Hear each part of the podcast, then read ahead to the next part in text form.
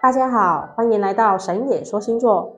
古希腊哲学家柏拉图在会影片当中说了一个神话故事，就是最初的人呢是球形人，一半是男，一半是女。球形人背靠背粘合在一起，他的体力还有智慧超凡，常有非分之想，欲与诸神比高低。所以天神宙斯担心球形人会冒犯神灵，所以令诸神将其劈成两半。所以柏拉图说，人本来是雌雄同体的，终其一生，我们都在寻找缺失的另一半，而失去的那一半呢、不只是另一个异性个体，也是另一半的异性特质。而爱情的本质就是在寻找缺少的另一半。所以在找到了另一半之后，唯一的愿望就是另一半能与自己合二为一。爱情至于人的重点就不言而喻啦，所以我们就来分析十二星座的朋友们在三月三日到三月十一日的时间区间当中，爱情展现的样子。射手座的爱情一展风流潇洒，你的亲和魅力营造着浪漫气息，是感情顺利、爱神眷顾的一周。哇，好多粉红爱心泡泡啊！祝福你们尽情放闪。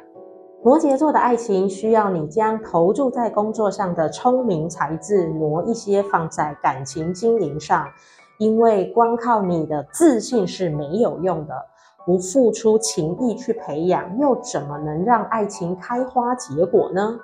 水瓶座的爱情遭遇了意气用事的争执，在这一段时间当中，你十分容易动怒，总是冲动行事，一点摩擦、意见不合就脾气上头。要知道，在情绪中讲话总是伤人的，而且感情的裂痕将难以愈合。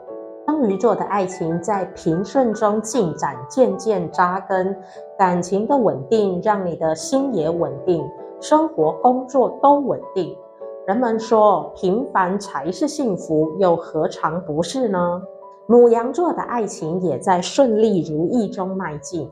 如果真的遇到什么卡点，在冷静的沟通中也能够获得协调及和解，开开心心过日子真好。金牛座的爱情是让人羡慕的一对呀。彼此的默契非常好，而且想法一致，生活目标的方向都一致，能够携手共行，最是难得。双子座及巨蟹座的爱情有短暂分离的可能，不过现代的交通与科技都发达，倒是能够弥补恋人之间的不想远离与不安心。我们能够生活在这个时代，真棒。狮子座及天秤座的爱情是理智多过于情感。可能在现实的事物当中有太多需要你去顾虑还有考量的面向，因此你花费很多的心思，必须将每件事情都打点及稳定下来。因此在感情的热度上就稍显不足。不过没关系，因为两情若是久长时，又岂在朝朝暮暮。处女座的爱情是需要经历考验，所谓的感觉、feel、气氛。也都需要落在生活的实处，因为柴米油盐酱醋茶可都是真实的面对与承担。当朦胧美好揭开面纱，你的初心是否依旧？才知道感情能否继续。天蝎座的爱情是起伏转折，你有自己不稳定的因素，造成自己的性格上时而亲切，时而任性，又时而冲动及易怒。但是你自己并没有察觉，又或者是你并不想要面对这个现实，所以跟你相处很是辛苦。负荷及甜蜜是爱情温度的冰热两极。人们常说相爱容易相处难，真是千真万确的道理呀。